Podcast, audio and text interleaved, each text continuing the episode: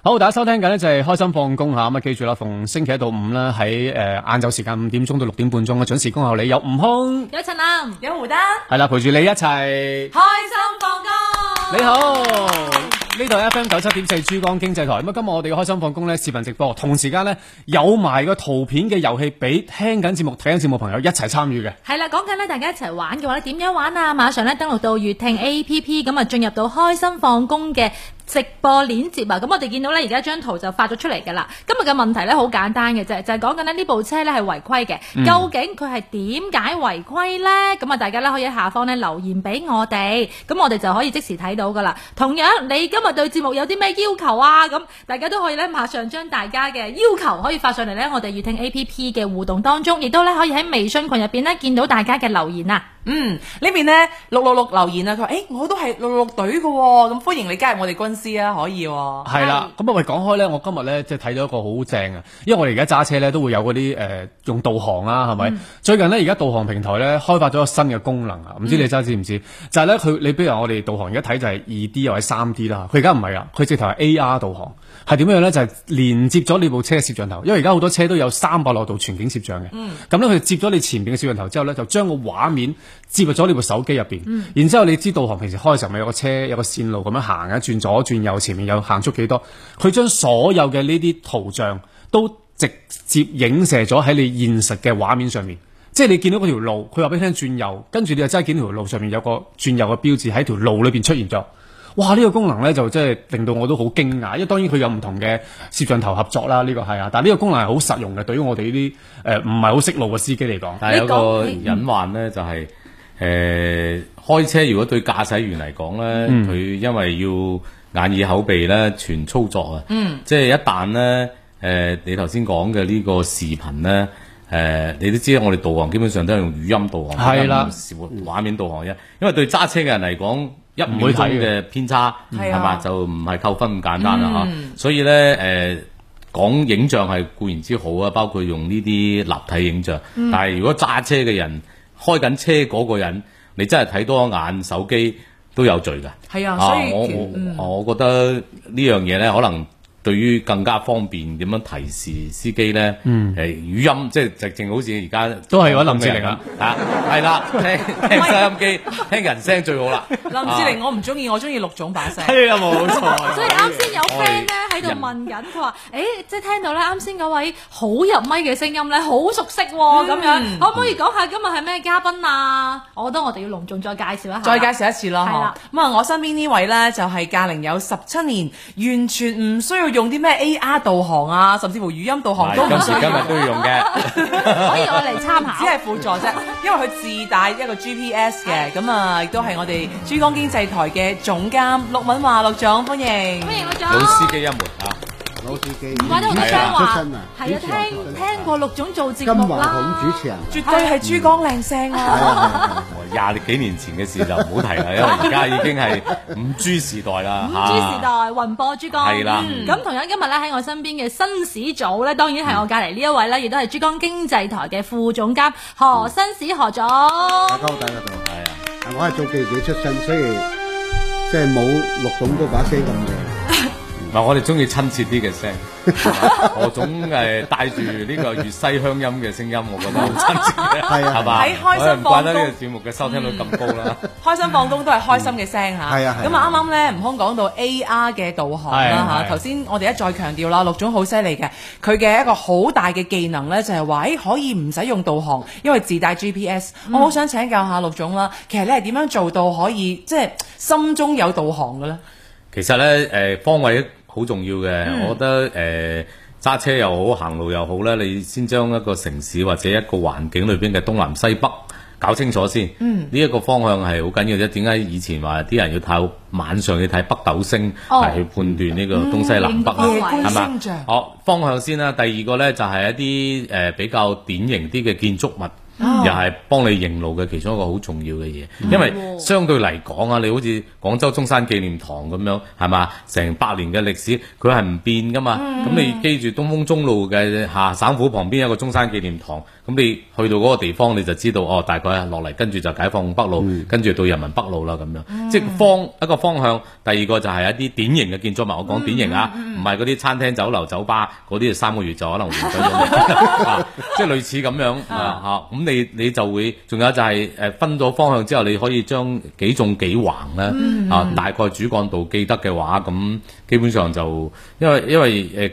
而家正如吳空頭先講話，智能系統都幾發達嘅，嗯即係我我哋而家要再上路嘅話，自己知道大概嘅嗰、個、呃、距離或者方向之外咧，嗯仲、要睇睇導航咧，就係要測算下究竟嚇係行高速定行內環定係行普通嘅個時間路，佢點樣嘅時間管係啦嗯邊度會最短？而家嘅智能交通係可以實時到咧，就係、嘅幾分鐘內嘅交通嘅係嗰個你開緊流量都話俾你聽佢都會啊，有時係從紅色變綠色嗯啊，或者變黃色啊咁樣，其實好方便嗯啊。當然聽電台亦都係一個好便捷嘅方式係啊，所以我今時今日我覺得識路我哋都冇乜嘢嘢啊，冇乜做噶啦嚇， 可以有咗智能手做機其之他嘢後，可以基本上就可以唞下 啊，翹埋隻手噶啦。但係可以多啲聽我哋時候嘅誒交通小花，可以為你播報交通啊嘛。係咯，係啊同埋即係塞車嘅時候，大家諗緊誒哎點樣可以開心啲咧？咁當然聽住珠江經濟台啦，落班嘅時候聽住開心放工啦。好似嗱誒啱先咧有 friend 講到啦，係佢話誒誒阿何總之前咧有見到你嘅呢個金友嘅宣傳片喎，咁 樣係啊嗯好開心喎、咁咁然後咧即係想請教何總，你又係如果嚇誒喺塞車嘅路況情況之下，其實你嘅心態點解可以保持得咁平和咧？你係即係對於塞車嘅情況，你其實你會諗啲乜嘢，做啲乜嘢嘅？可能係對自己個駕駛嗰個熟練程度冇咁冇咁大把握，所以只能夠慢。哦，慢嘅話呢，就大家逼埋一齊嗰時，所以我覺得我我真係嘅學識開車嘅第一時間嘅時候呢，我係中意塞車嗰個路段嘅，嗯嚇、嗯即係 所以就嗰度話好安全啊温暖係嘛？大家一齊塞喺路上。啊係啊係啊，安全哦啊！嗯，我睇到啱先留言話叫我送 U 就算啦。係啊係啊，送金友，現場送金友。特別報告一下，今 日呢，誒、梅縣嗰邊啊，嗰條村嗰度，我哋上次前個星期我哋去推廣呢個梅梅州柚子啊，係嗯嗯咁那個金油苑，嗯就就是那個那個那個古樹啊嗯，一百、年多的八棵樹，今天早上摘柚子哇！啊， 咁啱嘅。對 啊，很很巧哦啊，今朝早就有，哎呀今晚送有係嘛？很珍貴啊聽日呢個雙十一再賣對對有對啊對呢哎對個對相信對咧，大家對要留意對翻我哋冇珠錯江今天剛好台啊摘，，係啊八棵樹摘了六千多個，哇！溜溜溜溜溜 溜溜。對，那個期是待百年柚子樹啊，嗯咁啊啊，所以在梅州那邊，所以報告一下這個開。心開嗯心，長有長有。係咁，大家都可以密切留意啊。同埋呢個時候刷新下最新路面情況。咁啊，收到消息呢，就內環路方面啊，東往西位置發生交通事故，新鮮滾熱辣。咁啊，如果行經現場嘅朋友呢，就誒、呃、應該喺係羅華路啊東往西係邊段誒先？東往西就喺就係喺正環市西小學老司機，係啦，環市西小學對上位置。咁啊，而家嗰邊呢，就有交通事故因為嘅。羅蘭路太大啦。啊，咁啊，大家係啦行經嗰度咧就要注意一下嚇，忍讓一啲啦。咁啊，同埋咧就仲有一段路可能要留意下嘅，就而家喺正解放路方面啦，啱先講到嘅解放中路位置咧，呢、個鐘數亦都有交通事故嘅。咁啊，行經現場嘅朋友，你都要俾多少少耐性啦。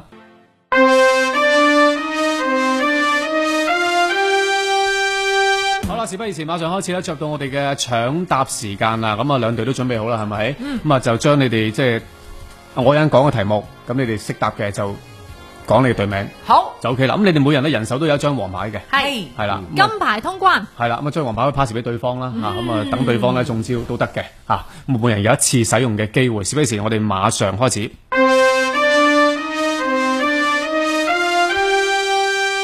呢個問題係咁樣嘅，請問發生交通事故之後，普通嘅城市道路要放置於事故車後幾多米以上嘅位置，即係嗰塊三角牌啊，要放喺事故車後幾多米以上嘅位置呢？四個選項俾大家：A 五十米，B 一百米，C 一百五十米，D 兩百米。溜溜溜。五 十米，哇！發現咗，真係我諗五十米啊！你交通標誌喺高速公路上，高速公路就唔係嘅啫，係係啦啦係係啦啦。高速公路應該放如果喺市區係啊係啦。如果市區放五十米啊，真係變成咗誒阻塞交 通係 交通嘅工具。 OK，好，跟住再嚟，馬上再下一題。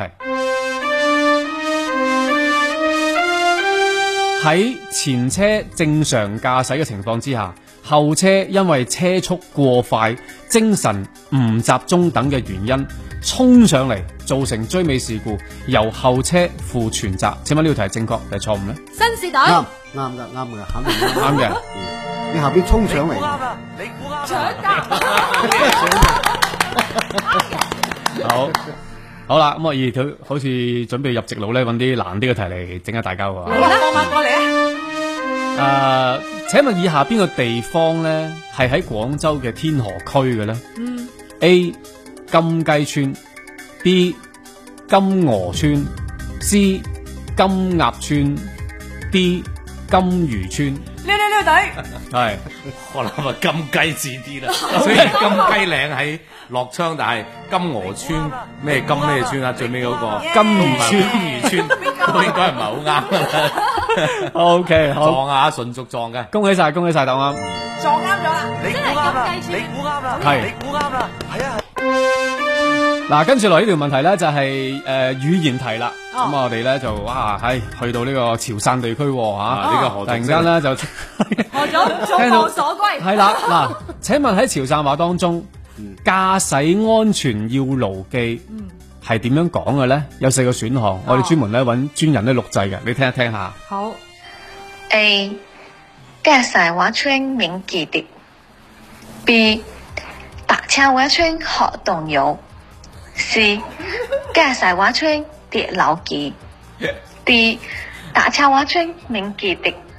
A 同 B 係差唔多。我覺得係要揀一啲你聽唔明嗰啲先至係方言係嘛？其實呢個係咁樣講係嘅。啊係雖然我唔係啊潮汕人，我唔識潮汕話。係有好撞多啦潮，汕啊撞嘅啦，朋友，基柴蛙川愛鬧基，係咁樣講嘅喎，交通啱唔啱安啊全？嗰個記第幾咧？係啊，A、B、C、D 啊。唔係啱啲，我專門請過下我哋嗰個同事黃家生，哦，佢係潮汕人，係啊，我話駕駛點講啊？哦，駕駛佢話駕叫做什麼姿勢？係知係啦，知所以我聽唔明嗰陣，我可以俾你聽多次唔係安全喂，呢係咩啲唔屬於科目一嘅題目嚟，我同你講，要扣分啊！催我哋尾要題催尾題，扣呢個悟空叫做主考官嘅分啊！係啦，我科目再一都冇考方言嘅題目我再我再俾你聽多次啊啊，我再俾你聽多次啊。安全它就叫蛙川，駕駛畫窗免記的。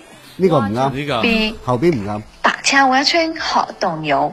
後後邊唔啱，駕駛畫窗跌樓記。有唔啱噶啦， D. 係啊打車畫窗免記的。啊第四個啦，我都唔使動呢嘢，係嘛？好認真啊好你似。如果我第哋三講個啊嘅，係第四啊，係嘛？啊，何總你揀第幾啊何總揀第四啦你自己揀第三、第四啊？好似第三個第 Ờ, 三個 à? 啱唔啱？知你估啱啦，你估啱啦，你估啱啦，係啊。真係啱嘅。同你講嗰個唔同嘅，點解同你亞洲學嗰個人唔同？駕駛蛙川，嗱，因為咧佢愛啊鬧基， I 留記 A 咧就係駕駛安全免記得，B 係騎車安全很重要係。哦，C 係駕駛安全要牢記，D 係騎車安全免記得，啊，係係啦啦，所以所以係 À, 啊係啦，所以係 C 嘅。好，咁樣繼續繼續好考翻科目一嘅嘢啊！啊，好啦，呢條問題係咁啊樣噶。請問駕駛機動車行經下列邊種路段嘅時候係唔可以超車嘅？A. 高架路，B. 交叉路口，C. 環城高速，D. 中心街道。撩撩撩，溜溜溜，應該係喺誒高速路上面啦，誒 A 高架路，高架路 B 冇高速路啊交叉路口啊，嗯嗯，C 環城高速，D 中心街道，係交唔可以超車喎。交叉路口唔可以超車。你估啱啦，你估啱啦，你估啱啦，係啊係啊係啊。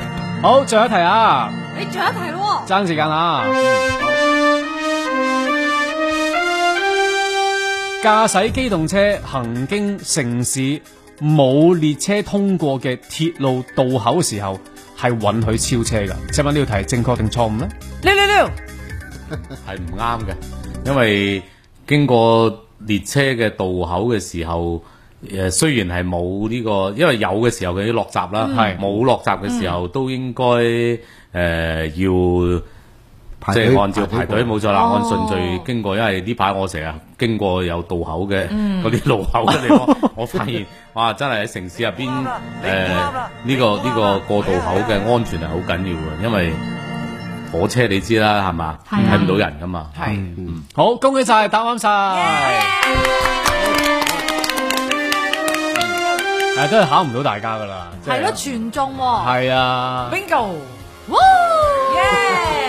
好啦，咁啊，爭時間啦，我哋因為誒難得請兩位總監上嚟咧，係都咯要傾一傾嘅。要俾啲嗯乾貨我哋。係啊啦，俾啲乾貨我哋啦，好唔好？我總哦先講，嗱係啊，何總，嗱啱先開講車係係啊，即係誒、呃其實咧啱啱我我我哋嗰個大愛有聲嘅四川採訪組啊，係啱啱翻嚟啊，咁啊、今次去到四川嘅甘孜藏族自治州，嗯咁嗰度咧就嗰個高海拔啊，四千幾米平均海拔啊，我翻嚟咧一睇我哋廣州海拔幾多米，你知唔知啊？二十米。吓， 所以真你諗下喺平地而上幾公里咁高，我哋喺幾嗰百個地方倍喎啊，係咯嗰邊係四千米，三起碼都三千六哦到四千、有啲差唔多到五千海拔啊。嗯，咁啊，廣州先至二十米，你諗下嗰個。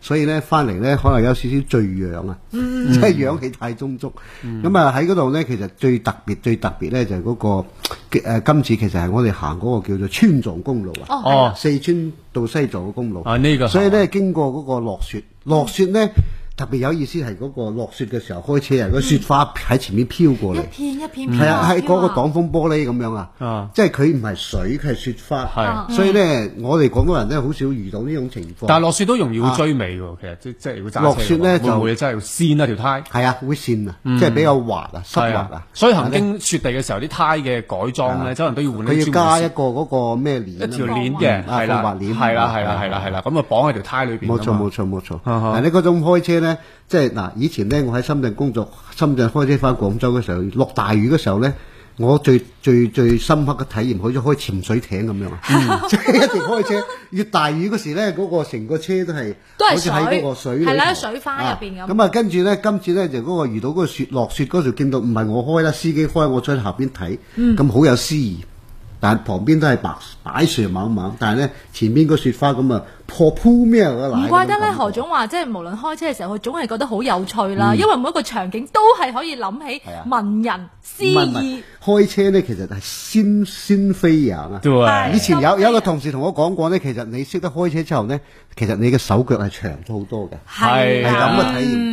嗱頭先咧，我哋有好多嘅網友咧都有話叫阿陸總咧用把靚聲去報交通啊！而家呢呢個終點咧，呢個終點一定係紅晒㗎啦，所有路段都紅晒。咁用陸總嘅聲音去報交通咧，其實大家真係覺得呢個好珍貴啦。更難得嘅係，我哋不如聽聽陸總對於話而家城市交通嘅擠塞有啲咩好嘅建議啦。其實咧，誒、我哋都一路生活喺呢個城市啦。誒、喺十幾二十年前，我做早晨節目嘅時候，我哋就講城市交通。嗰陣時，內環路先啱啱開始啟用，當時我哋好興奮。未開通之前呢，當晚上我哋覺得，哇！一下子從天河到黃沙，原來咁近嘅，五、分鐘可以搞掂嗰陣時嘅網紅點啊係啦，咁但係今時今日呢，誒、有啲覺得遺憾嘅地方呢，就係、我翻翻轉頭睇廣州嘅幾橫幾縱呢。如果畫地圖，點解話我哋可以認路呢？就係冇咩變，冇咩變化嘅。中山路、東風路、環市路、環市，包包括廣園路，就係嗰幾條東西向嘅路。然之後呢，南北向嘅路呢，係嘛？充其量係多幾條高架之外呢，跟住仲係解放路同埋呢一個類似誒。呃誒、南北向嘅，譬如東濠涌啊、啊等等啦，咁啊廣州大道啦咁樣。但係咧誒城市嘅基本基礎建設啊硬件方面咧誒呢十幾年嘅變化唔大。其實一個城市交通咧就好似人體嘅血管一樣嘅，叻嘅醫生咧佢係可以通過藥物加手術嘅治療咧，令到一啲梗塞嘅地方，無論腦啦、腸啦、誒、呃心啦。係能夠等佢緩解，甚至乎呢係有所改善。但係一個唔叻嘅醫生呢，可能佢就會話俾你聽：唔好意思，你嘅年紀大，機器壞啦，你就係咁噶啦。咁咧、我我覺得呢幾呢幾年。似乎廣州市嘅城，特別係中心區嗰個城市嘅通行嘅能力同埋嗰個通行嘅時間呢，誒、即係我哋簡單講嘅時速呢，都係同十幾年前變化唔係好大，甚至乎有更加惡劣嘅情況。呢樣嘢呢，就令到市民嘅生活啦，甚至我哋工作帶嚟好多嘅不便。所以包括呢幾個星期開始，我哋要關注誒落嚟嘅十二月份廣州嘅公務員要朝九晚晚六。六哦係啊之後啊係，包括你哋晚高峰，我諗誒作為廣播、作為媒體，我哋都要為城市出行嘅人、為城市生活嘅人，去設計多一啲便捷啲嘅，可以慳時間、慳錢慳力嘅嘢。啊，呢個係我哋嘅職責咯。我嚟希望誒、呃更多嘅誒聽眾可以提供多一啲好嘅建議俾到我哋。啊，呢、個亦都係我哋今日同阿何總，我哋之所以要每個禮拜一要上嚟一次做呢檔節目啊，除咗幫你哋撐場之外呢，其實我哋更多係為交通人服務呢。呢、個係先至係我哋誒廣播媒體嘅一個初心嚟嘅。好正為好交通人服多務謝。多謝哎係陸總咁好嘅比喻啊！係啦，咁亦都多謝晒咧，我哋今日嘅即係嘉賓啦，咁啊同埋多謝晒我哋台前幕後所有嘅朋友同埋同事們啦。今日開心放工到呢度暫告一段落，多謝大家啦，祝大家就一路平安翻屋企啦，係咁，拜拜凝望往事，轉眼幾個十年，多得你還坐身邊。炎症发作、疼痛难忍，用白云山消炎镇痛膏治疗扭伤、神经痛、风湿关节痛。白云山消炎镇痛膏，消炎又镇痛。血管有問題，心臟唔舒服，飲天草丹參保心茶，疏通血管，保護心臟。天草丹參保心茶對血管好，對心臟好。天貓、京東及藥店有售。半點報時係由對血管好、對心臟好嘅天草丹參保心茶、大森林連鎖藥店、廣藥白雲山光華小柴胡、交通銀行廣東省分行、白雲山消炎鎮痛膏聯合特約播出。小 P，深圳有什么好吃的？我带你艳遇厨王，今天我埋单，请你吃遍鹏城。小鹏 P 七豪劲，出发！正懂中国用户的智能轿跑小鹏 P 七，超长续航七百零六公里，探享无忧之旅。X Pilot 三点零 L 三级自动驾驶辅助系统，好开好停，百公里加速四点三秒，交个朋友，首付低至两万三。为什么笑？因为交通银行信用卡超级最红星期五来了！指定加油站、超市、便利店五折秒减，指定餐饮商户五折购券。十月二十三日最高省两百元，详询买单吧 APP。阿嚏！感冒了别乱吃药，是啊，担心伤肝伤胃呀、用白云山小柴胡吧，千年古方治感冒，还呵护肝胃。呵护肝胃的感冒药，白云山小柴胡。雙十一又嚟啦，諗好買咩未啊？梗係有啦！大森林五千店慶又逢雙十一，買一百送一百，仲送紙巾一提，超多優惠！哇，幾時開始啊？十月三十號到十一月十一號，熱烈慶祝大森林門店突破5000家！話咁快又到半點，工商銀行、農業銀行廣東省分行帶你進入下。